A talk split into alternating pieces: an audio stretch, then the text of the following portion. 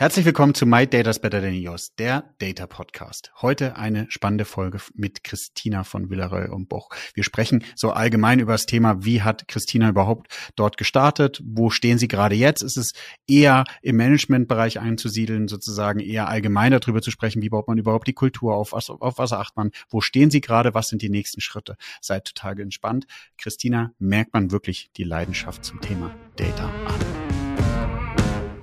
Neue Folgen jeden Freitag. In dieser digitalen Welt gibt es einen speziellen Faktor, der über Erfolg und Misserfolg entscheidet.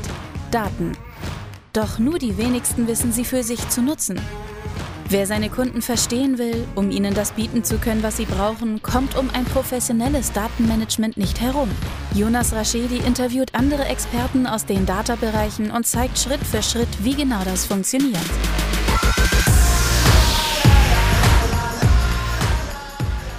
Herzlich willkommen zu My Data is Better Than Yours, der Data Podcast. Schön, dass ihr eingeschaltet habt. Mir gegenüber sitzt die liebe Christina. Wie in jeder Folge stellt sie sich jetzt einmal kurz vor, also nicht sie, sondern der Gast, ähm, und ähm, erklärt, wo sie denn arbeitet. Und dann tauchen wir das spannende Thema Data ein. Hallo, ich bin Christina. Ich bin bei Villeron Boch sozusagen die Datentante. äh, alles zuständig, was äh, ja, was rund um Daten ist, äh, wo wir den Kollegen helfen können, mit Daten ihre ja, Fragen besser zu beantworten. Bin seit äh, 2018, Januar 2018 bei äh, Villaron Boch sozusagen als Gründungsmitglied der Digital Unit und habe da erstmal gar nicht mit Daten angefangen, sondern wir haben uns erstmal überlegt, was Digitalisierung überhaupt bedeutet. Und dann war außerdem jemand, ähm, ja, der äh, unbedingt eine CM-Strategie, eine übergreifend durchführen wollte, weil wir nämlich ein neues System einführen wollten. Und da war Christina da mit meinem Berater-Background, braucht es jemand, der das ganz schnell durchzieht. Und das war aber super, weil ich da ganz viele Personen kennengelernt habe und auch so verstanden habe, was, ähm, ja, was, was eigentlich äh, Kundenzentrierung bei V&B bedeutet oder was bedeuten kann. Und ähm, vor allem haben wir das über, wir haben ja bei Billeron Boch nicht nur Teller, Tassen, sondern eben auch diesen Bad- und Wellness-Bereich. Ähm, und wie kann man denn den Kunden als Ganzes begreifen? Das wäre sehr, sehr spannend. Und ähm, für mich als Vorbereitung, wo ich ja eigentlich zuständig bin, quasi in der Digital Unit für den Bereich Data, äh, als sehr gute Vorbereitung, ähm, um da erste Use Cases in der, ähm, bei den Daten heranzubekommen und auch ähm, auf der anderen Seite die Datenstrategie voranzutreiben. Also das heißt, äh, wir haben nicht nur, ähm, schreiben nicht nur Use Cases, sondern haben auch verstanden, dass wir eben gewisse Grundvoraussetzungen schaffen wollen. Und das wurde dann eben in der Datenstrategie eben auch im ersten Jahr verabschiedet. Ja, und seitdem sind wir dabei, äh, diese Grundpfeiler der Datenstrategie voranzutreiben und eben verschiedenste Use Cases. Große, kleine, manche dauern eine halbe Stunde, manche dauern vier Jahre. und äh, ja, und eben sowohl den Vorstand bis hin zu dem Sachberater, der da direkt von profitiert, eben zu unterstützen. Sehr cool. Was du mal einmal ganz kurz noch sagen könntest, Christina, wo dein Werdegang ist und ähm, weil das ist ja auch nochmal spannend. Du hattest gerade so ein bisschen angerissen und wir hatten es im Vorgespräch nämlich einmal gesagt, ne? Ähm, du kommst so ein bisschen aus der Beratungsperspektive und ich glaube, das ist total wichtig, weil wir ja unterschiedliche Rollen im Data-Bereich haben und unterschiedliche Backgrounds. Viele sind früher, diejenigen, die jetzt schon ein bisschen länger im Game sind, sind meistens Quereinsteiger. Es wäre total spannend, wenn du einfach nochmal ein, zwei Sätze bei dir verlieren könntest, wo du denn herkommst ja, und was du als Werkzeugkasten mitbringst. Ja, also ich würde sagen, ich bin schon ganz, ganz lange im, im Game. mein erster Berührungspunkt mit wenigen Kilobyte war 1986, äh, als ich vor dem Schneider-PC meines Vaters saß.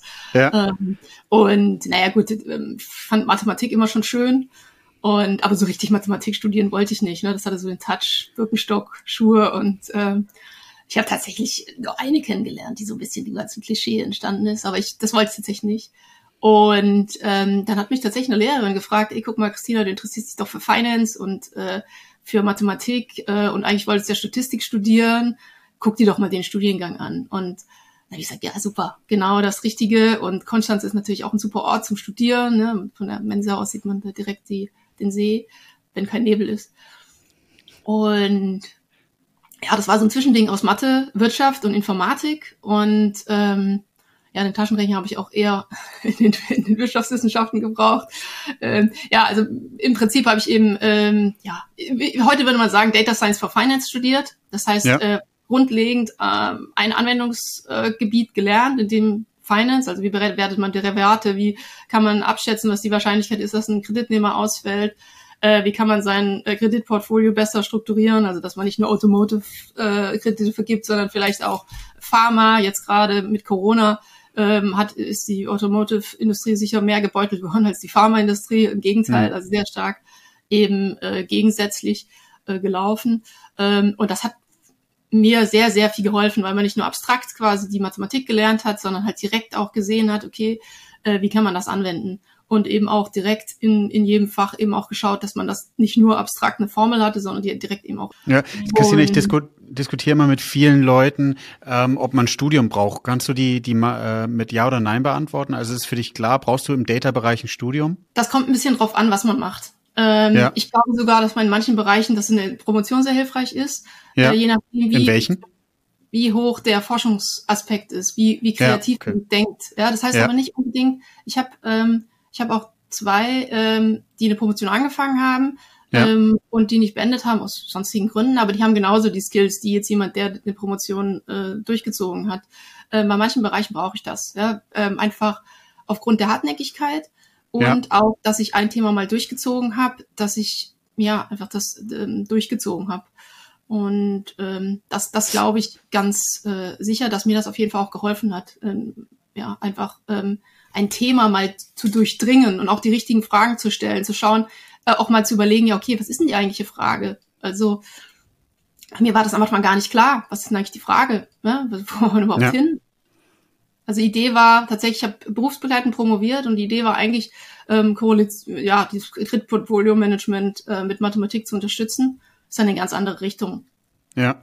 Wann, wo würdest du denn sagen, und dann haben wir das Thema auch abgeschlossen, wo braucht man denn kein Studium? Weil äh, die Hörer und Hörerinnen wissen ja, dass ich keins habe. Und ich, ich bin, äh, äh, diskutiere mal mit vielen Leuten und bin der Meinung, dass ähm, wie du sagst, ich glaube, methodisches, analytisches Denken ist Grundvoraussetzung.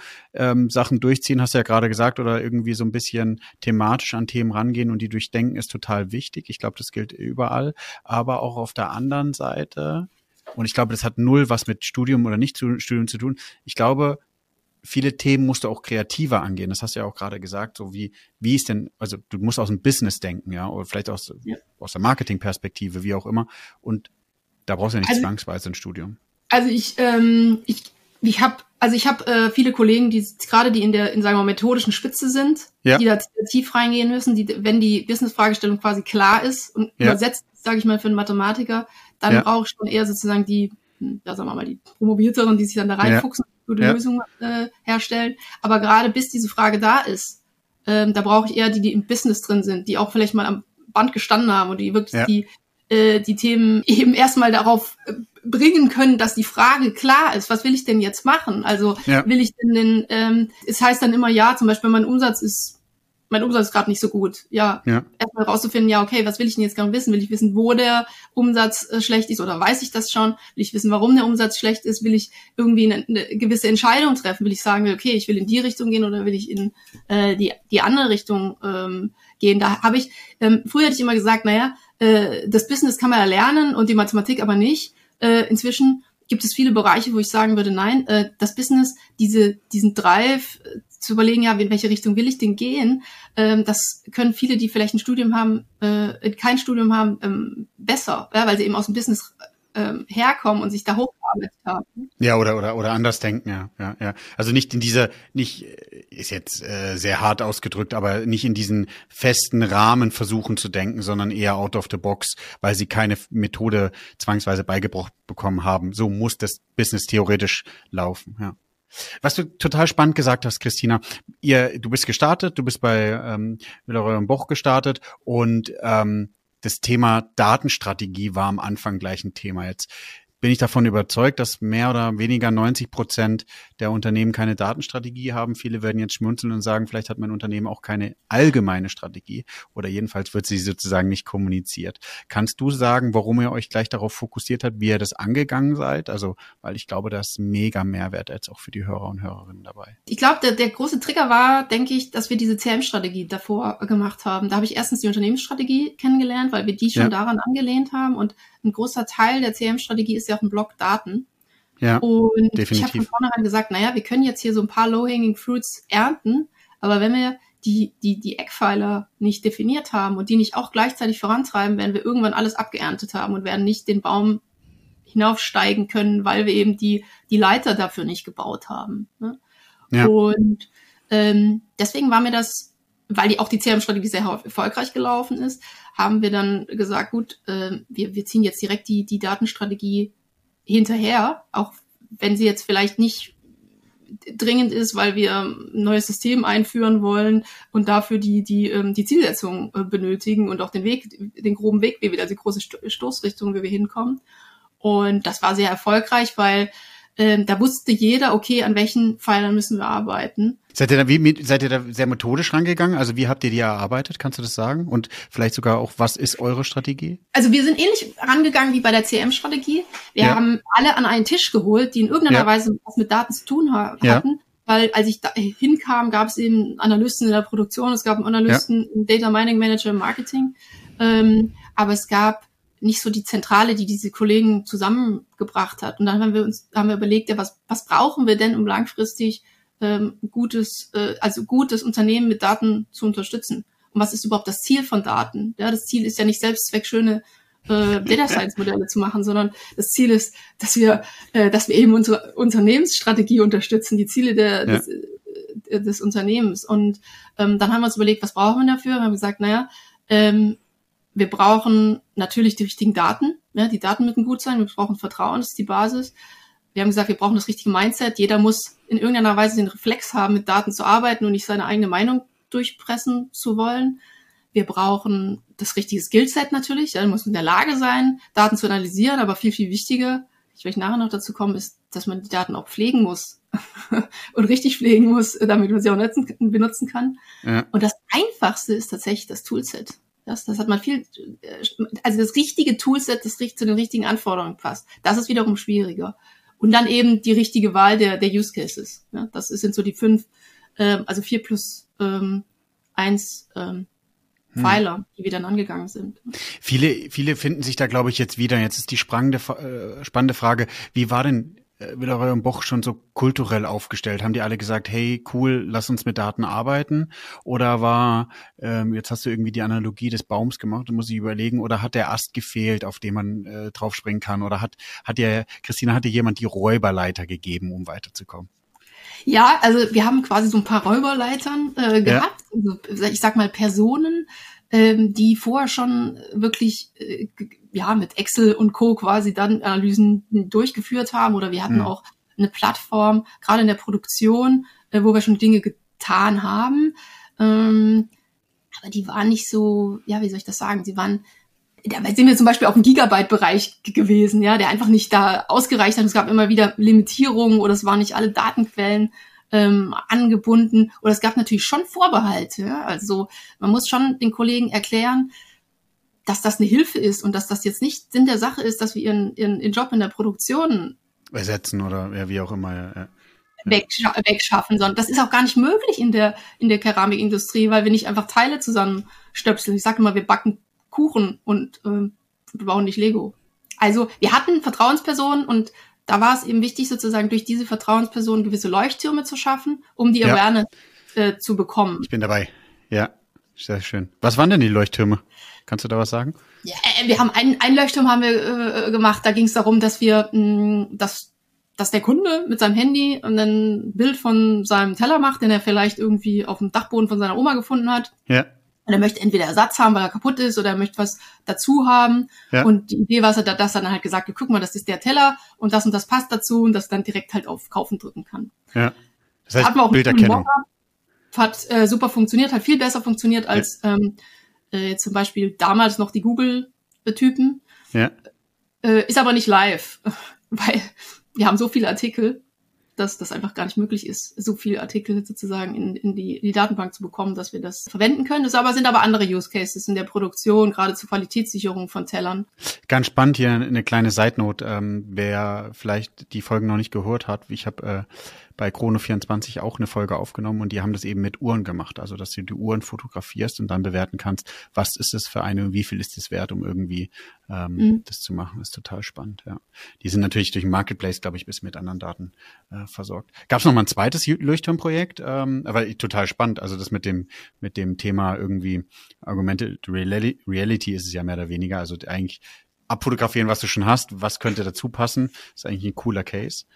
Noch einen anderen Case, der irgendwie? Wir haben immer versucht, ähm, sagen wir mal, schwierigere Dinge zu tun, wo man wirklich äh, ja Data Science im klassischen Sinne, alles was naja, Deep Learning da so ja. reinspielt, also jetzt gerade diese Bilderkennungsgeschichte, aber auch so ganz einfache Dinge, ja, sag ich mal, eine äh, ganz einfache Ableitung, wenn jetzt zum Beispiel die, die Temperatur und äh, die Luftfeuchtigkeit, wenn die ähm, Luftfeuchtigkeit am Wochenende plötzlich gestiegen ist, warum sind dann, haben wir dann plötzlich ähm, Glasierfehler äh, auf unseren Tellern gehabt? Warum ist das passiert? Und dann, dann haben wir halt festgestellt, naja, es war genau am Wochenende, hat es halt ganz stark geregnet und davor und danach nicht. Und wir haben uns eben gewundert, warum plötzlich da ganz viele Glasierfehler aufgetaucht sind, weil halt dann, äh, wenn die Luftfeuchtigkeit höher ist, musst du dir das so vorstellen, du, äh, du äh, schießt ja quasi die Glasur auf dem Teller auf ja. und wenn sehr stark die Luft äh, feuchte ist, dann, ähm, dann, dann läuft dir die Glasur quasi weg. Ja. Und da, ja. da kannst du natürlich dann gegenwirken, dass die Glasur ein bisschen, bisschen dicker ist. Darfst du aber auch nicht zu dick machen, weil dann irgendwann die Düse verstopft und dann hast ja. du quasi so Art Pickel auf der, ja. auf der Glasur. Und solche, solche einfachen Zusammenhänge, ja, da, da muss man nur die Temperatur messen und du musst gucken, wie die verschiedenen Bestandteile der Glasur waren und wie ja, hoch die Fehlerrate ja. dieser Teller in dem Zeitraum war. Solche, sagen wir mal, einfachen Zusammenhänge, wo man klassisch im ersten Semester äh, so eine Regressionsanalyse macht. Vielleicht sogar, also wir haben sowas sogar in der Schule äh, uns angeguckt. Ja. War das dann aber am Anfang mit den Tools, weil du hast auch gesagt, am Ende habt ihr euch für Tools entschieden. Waren die Daten denn schon da, um irgendwie diese Bilderkennung zu machen oder um, um das jetzt mit der Luftfeuchtigkeit zu machen oder waren die Tools schon dafür vorhanden? Also das sind ja sozusagen die ersten Schritte. Du willst irgendwie Leuchtturmprojekte machen, die kriegst jetzt nicht in Excel umgesetzt. Also wie muss man also, sich für so ein POC oder MVP eigentlich ähm, das Toolstack vorstellen? Äh, für den für den MVP jetzt für die, die, die Core-Erkennung haben wir sind wir tatsächlich, weil wir gesagt haben, naja, wir dürfen keine professionellen Fotografien machen, weil wir ja, ja sozusagen quasi der, der Kunde soll das ja fotografieren. Ja. Und dann sind wir tatsächlich mit einem Handy um die äh, um die Produkte herumgefahren, haben ein Minuten Videos äh, gedreht und daraus die, die Bilder extrahiert.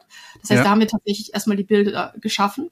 Ja. Äh, in äh, dem Produktionscase, äh, da haben wir eben, werden gewisse Daten schon sehr lange erhoben. Wir hatten da auch eine, eine Plattform, die, ja, wie man so schön sagt, on-premise, also quasi auf unseren Computern ähm, in, der, in der Produktion ähm, bestanden haben, aber die waren eben nicht so wirklich, ja, zum Teil waren sie eben verbunden, aber teils gab es die Daten halt auch einfach nicht. Hm. Und ähm, da haben wir dann 2020 äh, sind wir in die Cloud gegangen und haben jetzt die ganzen, liefern jetzt die ganzen Daten in die Cloud, dass wir da eben viel leichter solche Analysen durchführen können. Und die Produktion benutzt auch inzwischen sehr, sehr äh, intensiv diese Dashboards. Also die beschweren sich quasi, wenn um 7.30 Uhr äh, die Dashboards ausgefallen sind, weil, weil irgendein Datenstrom nicht funktioniert hat, sagen die sofort, ey, äh, wo ist denn mein Dashboard? Ich, ich äh, möchte meine Analysen äh, durchführen. Also ähm, da sind wir sehr großen Schritt weitergekommen von der Performance. Äh, dass das funktioniert und nicht ausfällt, als auch, dass wir viel mehr Daten inzwischen in der Cloud haben, weil gerade als wir damit angefangen haben, waren viele Daten einfach nicht da und man konnte einfach gewisse Fragen nicht lösen, weil die Ursachen einfach nicht in den Daten bestanden, weil zum Beispiel die Temperatur nicht da war oder sowas. Ne? Aber man kann jetzt wirklich sagen, ihr seid so weit fortgeschritten, dass äh, ihr über den der Strategie hinaus seid und ins Operative rumgeht und wirklich geschafft habt. Das ist ja immer so das Trade-off, die wie du sagst, die so die Abteilungen mitzunehmen und denen wirklich etwas an die Hand zu geben, dass sie selbst ihr Business besser machen können mit dem Werkzeug, das du mit Daten produzierst, richtig? Zum Teil. Also in manchen Abteilungen sind wir eben, denke ich, schon sehr weit in der Produktion. Also, ja. ähm, aber es gibt immer noch Fälle, wo man sagt, ja, manche Dinge, manche Fehler können wir jetzt schon sehr gut eingrenzen und sagen, okay, diese Maßnahme, äh, ja, ich sage jetzt mal ganz platt, um bei diesem Kassierbeispiel zu bleiben, ja, kipp mehr Verflüssiger rein. Ja? ja. Also, oder bei, um, um, um den, die Kuchenanalogie, mach mehr Mondamin rein, damit irgendwie das geschmeidiger wird ja. äh, in, in die Richtung. Ja? Äh, dafür brauche ich natürlich dann die richtigen, die richtigen Daten. Und äh, erstmal die richtigen Daten zu finden, ist ja, äh, bei sowas Komplizierten wie Keramik, wo du erstmal diese Masse quasi äh, zusammenmanchen ja. musst, äh, nicht ganz einfach. Und da erfassen wir immer noch weitere Daten. Da erkennen wir immer noch, ey, guck mal, wir können diese Frage noch nicht beantworten, weil wir die Daten hier noch nicht haben. Äh, in anderen Bereichen ähm, sind vielleicht auch, sind wir noch so weit, dass das noch gar nicht die richtigen Fragen ähm, gestellt äh, werden ne? und dass wir die Kollegen da eben noch noch viel mehr mitnehmen müssten. Ne? Und, ähm, am Anfang war es tatsächlich so, wir haben uns die gesucht, die schon bereit waren, wo es Daten gab. Äh, inzwischen haben wir, denke ich, mehr Anfragen, äh, die wir äh, leisten können. Ähm, wir wollen aber natürlich auch auf die Bereiche achten, die die eigentlich ein großes Potenzial haben, aber wo vielleicht der Wille noch nicht so stark ausgeprägt ist. Und darum geht's jetzt in den nächsten Jahren wirklich zu gucken, wie können wir diese Leute, diese Mitarbeiter und Mitarbeiterinnen mitnehmen? Ne? Wie, wie können wir die enablen, dass sie ganz, ähm, ja, dass sie während ihrer Arbeit dran denken, okay, ich muss mit Daten arbeiten und ich, oder es bringt mir was, mit Daten zu arbeiten. Und wie tue ich das? Ja, wen kann ich fragen, wenn ich nicht weiterkomme? Wie kann ich den unterstützen? Und ja, da sind wir gerade überlegen, wie wir so eine Art internes Coaching-System aufbauen cool. können. Ne? Weil ja ich habe viele Schulungen gehalten, aber ähm, das, das bringt oft nichts. Man muss die Leute mitnehmen, muss die im Daily Business unterstützen. Ich liebe ja Analogien. Das heißt, äh, die sollen erstmal mit, mit also du, du begleitest die mit, mit dem Stützrad. Du bist die, die, also man nimmt die Stützräder mit und man stellt ihnen nicht sozusagen schon das Fahrrad hin und sagt, ich zeige dir jetzt einmal, wie man Fahrrad fährt, sondern es ist eigentlich wirklich ein längeres Begleiten ähm, um zu gewährleisten, dass es funktioniert. Weil ich, was mir ganz, also was ich wieder festgestellt habe, und dann kannst du einmal auch deine Meinung dazu sagen, ähm, liebe Christina, ist so ein bisschen, dass das Thema eben neu ist. Wir hatten ja vorhin am Anfang über gesprochen, drüber, ähm, muss man studiert haben oder nicht. Darum geht's glaube ich, gar nicht. Man braucht Sicherheit und Verständnis, was man damit macht. Ja, also für viele ist es was Neues und man möchte natürlich dann nichts Falsches tun und möchte dann eben auch Sicherheit haben und freut sich natürlich dann, wenn eine Christina einen länger begleitet, um zu gewährleisten, dass man da was Richtiges entscheidet auf Basis den Informationen, die man da sieht. Und ich glaube, das ist ein, ein wichtiges Miteinander, ja. Also hast du ja auch ein paar Mal ein bisschen durchklingeln lassen. Ähm, wir müssen verstehen, was das ich bin ja sogar vielleicht eher auf dem Business als, als so klassisch im, im Data Science Bereich oder definitiv bin ich das. Ähm, aber was ist, die, was ist die Business-Frage hinter dem Report, ja? Also man baut nicht einen Report für, für den Selbstzweck des Reports, sondern man muss, glaube ich, die Leute mitnehmen und sagen, okay, das ist mein Problem. Mein Problem ist irgendwie, ich, ich kann nicht herausfinden, warum plötzlich die Teller so komisch aussehen. Ähm, und bitte, lieber Data-Abteilung, könnt ihr mir helfen, um rauszufinden, an was es liegen könnte?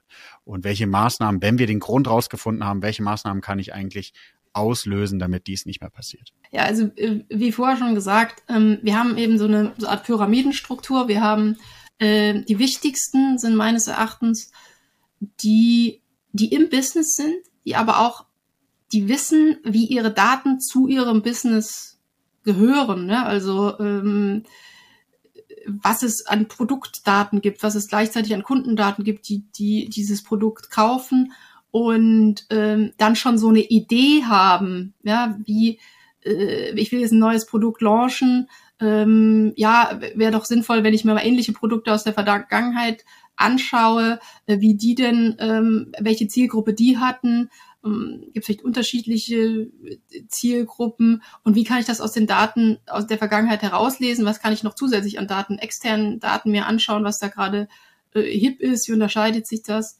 Ähm, diese Fragestellung muss aus dem Business kommen.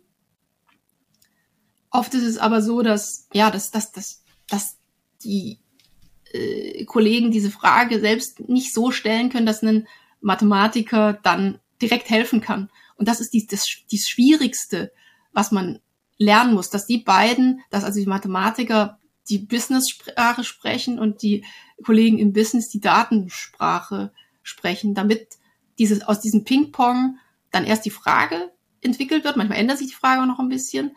Und dass man dann im Ping-Pong-Versuch die Antwort zu begleiten. Und manchmal erstellen sich in diesem Prozess noch weitere Fragen. Mein Approach wäre in dem Fall, und was ich bei vielen Unternehmen gesehen habe, ist, wie du sagst, es gibt sozusagen zwei Seiten. Entweder etabliert man in die Mitte, wenn man dafür die, die Ressourcen hat und aber auch bereit ist, dieses Geld zu investieren, so einen Übersetzer, der beide Welten kennenlernt. Und was mein wichtigster Approach ist, was ich festgestellt habe, auch was ich bei Douglas so ein bisschen gelernt habe, ist, wir aus Data-Sicht sollten, glaube ich, zwei Schritte in Richtung Business machen, um zu gewährleisten, dass man die Leute abholt und dass man versteht, was sie denn machen wollen. Ähm, würde mich immer total interessieren, Christina, wie ihr das gelöst habt oder ob ihr da schon eine Lösung gefunden habt, um zu gewährleisten, dass das Business ordentlich mitgenommen wird. Also wie wir es umgesetzt haben, wir haben eben sagen mich mit äh, den äh, Kollegen Teil noch aus der IT, die eben sozusagen helfen, wenn wenn wirklich tiefe mathematische oder informationstechnische Probleme zu lösen sind, ja. ähm, aber auch, dass ich mich auch sehr tief in die verschiedenen Bereiche einarbeite. Ich bin teilweise so der Superanalyst, wenn es keinen Analysten gibt. Wir haben noch so eine Zwischenschicht zwischen diesem Übersetzer, also den ich vorher gesprochen habe, den nennen wir Analyst. Der ist quasi, ähm, das sind oft Physiker, weil Physiker so ein bisschen ähm, hands-on gerade in der Produktion äh, sind, die, die können sich sehr schnell in die Produktionsprozesse einarbeiten, haben aber auch die ganzen Statistiken Teile und wissen, wie sie jetzt einen Produktionsprozess in Daten übersetzen, äh, also nicht übersetzen und da auch direkt was mit tun. Das heißt, dann ist ein Kollege, der ist vielleicht im Continuous Improvement äh, Bereich und der sagt, ey, guck mal, ich habe hier diesen, die Problematik, wie können wir denn das zusammen regeln? Und dann ist da erstmal dieser, der Analyst, der das zusammen bespricht, der auch die Dashboards gebaut hat. Und dann hat der vielleicht eine Frage, wie man das nochmal tiefer mit einem, mit tatsächlich mit ähm, Machine Learning lösen könnte. Und dann kommt er quasi auf die Spitze zu. Oder ähm, der baut eben auf der Basis auf, dass wir eben die ganzen Cloud-Anwendungen haben, die ganze Infrastruktur aufgebaut haben. Ne? Oder baut der ein Mockup und den Mockup, den setzen wir dann in der Spitze um. Ja, aber das Wichtigste ist, dass der Kollege in der Produktion sagt, ey, guck mal, irgendwie habe ich da einen komischen Fehler, den habe ich noch nie gesehen. Äh, woran könnten das liegen? Ja, äh, wir haben doch da mal schon mal da, in die Richtung haben wir so einen ähnlichen Fehler gehabt, da lag es an dem und dem äh, Problem. Was, äh, was könnte es denn sein? Dann, sprechen die normalerweise erstmal zusammen miteinander und nur wenn die sozusagen dann in, im Datenbereich äh, nicht mehr weiterkommen, dann kommen die auf mich zu. Aber die sind eben schon sehr weit. Im Sales-Bereich ist es mehr so, dass ähm, ja, dass, dass ich da noch sehr viel mich auch selbst in den Sales-Prozess einarbeiten muss und auch tue und äh, sehr gerne mache. Im Produktionsprozess habe ich es am Anfang auch genauso gemacht. Ähm, aber wie gesagt, da kann ich jetzt schon an die Kollegen in der Produktion, die laufen eigentlich schon sehr, ja. sehr gut alleine. Und im Sales-Bereich hat das jetzt auch angefangen. Da kann ich gleich noch ein Beispiel nennen. Cool. Das heißt, ihr habt unterschiedliche Reifegrade. Also nach den Leuchtturmprojekten ist man eigentlich, seid ihr eigentlich hingegangen und habt versucht, okay, wo ist vielleicht schon potenziell viel Reife mit Daten zu arbeiten und habt die dann aktiviert. Irgendwann ist das Stützrad eben weg. Ihr habt natürlich auch nur begrenzte Ressourcen bei, in deinem Team und dann jetzt sozusagen zur nächsten Abteilung hinzugehen wie Sales und die. Habt ihr das wirklich sozusagen Schritt für Schritt oder habt ihr auch schon teilweise Sales ähm, betrachtet und geholfen, weil ich habe immer so das Gefühl, wenn man so versucht, zentral eine Data-Abteilung aufzubauen, kommt schnell so, alle wollen mit Data arbeiten und dann fängst du natürlich an zu priorisieren und dann ist dieses klassische Data Governance-Situation, dass Leute versuchen, wieder dezentral was aufzubauen, was nicht wirklich in den zentralen Approach reingeht und dann ähm, kommt es manchmal zu Konflikten. Also der, der Vorteil ist, dass wir jetzt ja nicht so riesig sind. Das heißt, egal ähm, ob es jetzt Bad und Wellness oder Dining Lifestyle ist, oder äh, ob es Produktion oder Sales ist, wir sprechen alle miteinander. Wir treffen uns auch sehr regelmäßig zum, zum Data Lunch ähm, oder cool. zu verschiedenen Joe-Fixen und sprechen dann über die verschiedenen Dinge. Und ich würde sagen, wir haben parallel das vorangetrieben. Äh, in der Produktion waren wir eben, als ich kam, schon, sage ich mal, besser aufgestellt als jetzt in anderen ähm, Bereichen. Äh, und das treiben wir jetzt äh, langsam äh, voran sind wir, denke ich, auf einem auf einem guten Weg. Ich glaube, Schlüssel war, was ähm, nicht irgendwie versuchen, ja, so, so, also wir haben einen, einen, einen Recommender hinzustellen, der sagt, okay, dein Kunde könnte jetzt auch noch das Produkt kaufen, ja. ähm, sondern dann auch hinzuhören, ja, bringt euch das denn tatsächlich jetzt was? Oder was braucht ihr denn eigentlich noch? Ja, weil dann wundert man sich vielleicht, okay, warum nutzen die das Tool nicht? Ja, weil das vielleicht einfach nur die Spitze des Eisbergs ist. Eigentlich kämpfen sie noch mit ganz anderen Analysen, die sie vorher machen wollen. Und da die Kollegen mitzunehmen, sich regelmäßig zu treffen, regelmäßig zu auszutauschen, sich direkt wieder Feedback abzuholen. Und dann, dann dann kommt auch, dann hat man so einen kleinen Leuchtturm gebaut und dann kommt man, geht man wieder zurück, ja, von so, sagen wir mal, fancy KI zu einer ganz normalen Kundenanalyse, ja, also, ja, ganz, ja. Äh, im, im, im Studium würde man sagen, ähm, so die ganz klassische deskriptive Analyse, dass man mal schaut, ja, okay, wie viel hatten, welche Produkte, was waren die Topseller in, im letzten Jahr?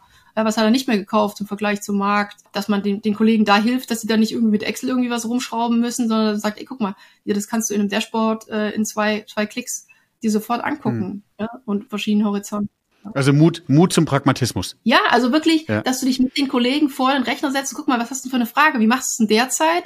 Ja. Und sagst, ja, guck mal, das kannst du doch anders viel leichter machen, ohne dass du irgendwie ja. dir vier verschiedene Reports zusammen ähm, holst in, in, ja, holst, ich bin schon ganz saarländisch, also verschiedene äh, Reports äh, herunterlädst und die in Excel zusammenführst, ja. dass man dann sich überlegt, ja, wie kann man das ganz einfacher machen? Ne? Das ist dann eigentlich eher Reporting, ja, dass man nicht gleich mit der höchsten Disziplin äh, des Data Science anfängt und sagt, ich will jetzt sofort Handlungsempfehlungen haben. Ne? Und ich habe eigentlich für ein Problem, das ich gar nicht genau beschrieben habe. Wir müssen so ein bisschen auf die Zeit achten. Wir sind bei 31 Minuten, liebe Christina. Ähm, wir haben noch zwei spannende Fragen, die ich ja immer jedem, äh, jedem Gast oder jeder Gästin stelle.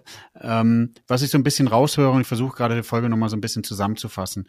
Ihr ähm, habt eine Daten, seid ihr bist früh gestartet, ihr habt dann, euch dann entschieden, aus der Unternehmensstrategie eine Datenstrategie abzuleiten und ihr seid dann dazu übergegangen zu sagen, okay, ähm, es gibt Leuchtturmprojekte und ihr seid dann nach und nach eigentlich erstmal mit der Abteilung gestartet.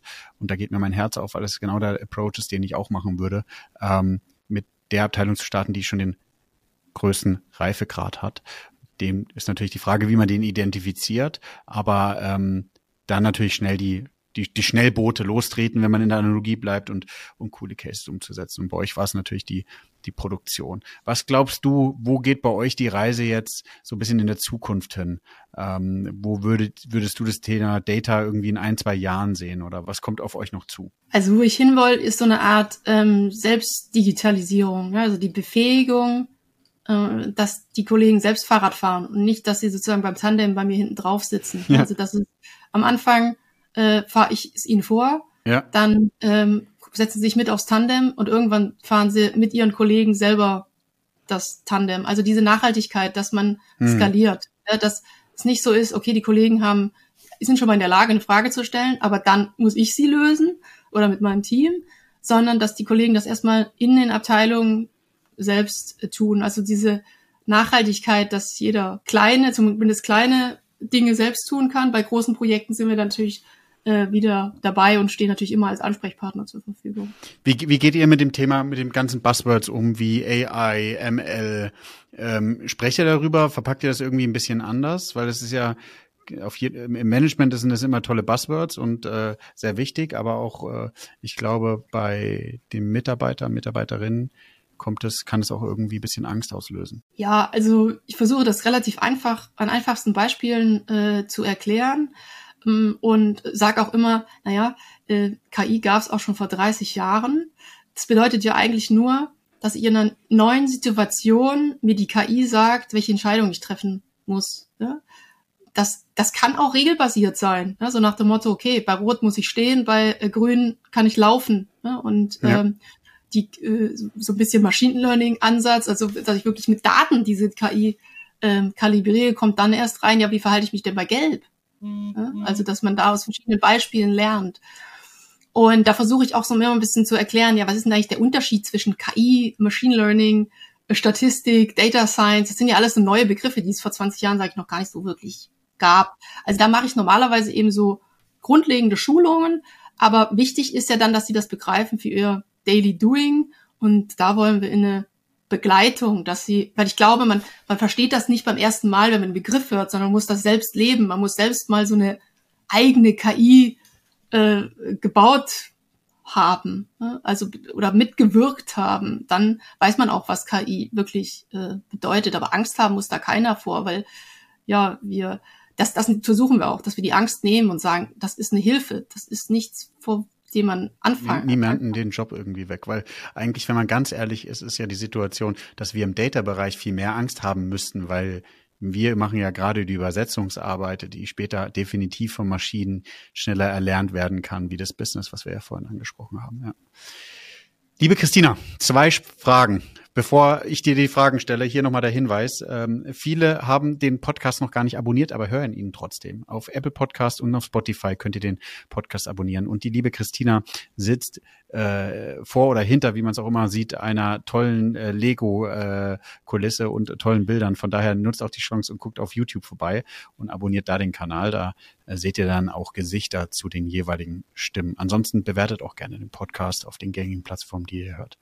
Christina, zwei Fragen. Was machst du denn noch privat mit Daten, wenn du mit dem Thema sozusagen abgeschlossen hast? Und eben auch, wie würdest du dein Data Game bei Villeroy und Boch als Filmtitel beschreiben? Ich mache ja Daten, weil ich da Lust drauf habe. Deswegen ist das, verschwimmt das natürlich so ein bisschen, ne? Berufsleben und privat. Äh, ich überlege mir relativ genau, welche Cookies ich anschalte oder abschalte, ob mir das tatsächlich was bringt. Gut, das jetzt, wird jetzt immer weniger. Ähm, auch gerade so ein Thema Produktion wenn so ein Trockner oder eine Waschmaschine Fehler anzeigt, ist das meistens nicht die wirkliche Ursache. Also man muss dann erstmal so auf Spurensuche gehen. Dann gucke ich mir das ähm, an und äh, oder auch, ähm, ja, Alexa habe ich auch ausprobiert, läuft bei mir inzwischen nicht mehr, weil sie mich echt total genervt hat und ähm, ja, meine Kinder das äh, auch entdeckt haben und ja. gewisse Effekte halt nicht so gut waren und ja. Und auch diese, ähm, ich wollte nicht so unbedingt überwacht werden. Ne? Das ist natürlich schon so ein bisschen hm dass vielleicht doch jemand außer einer Maschine dieses, äh, ja, dann mithört. Das fand ich so ein bisschen unangenehm. Ne? Und die zweite Frage, ja, ich habe lange überlegt, wie, wie, man das nennen könnte, ja, diesen Film. Und ja. ich bin dann, ich habe dann gesagt, ja, ähm, Traum, Traumschiff Surprise passt gut. Warum? Weil ähm, ja, weil halt der, der Job bietet ganz viele Überraschungen. Ich lerne unglaublich viel, wie gesagt, weil es halt die gesamte Wertschöpfungskette ist.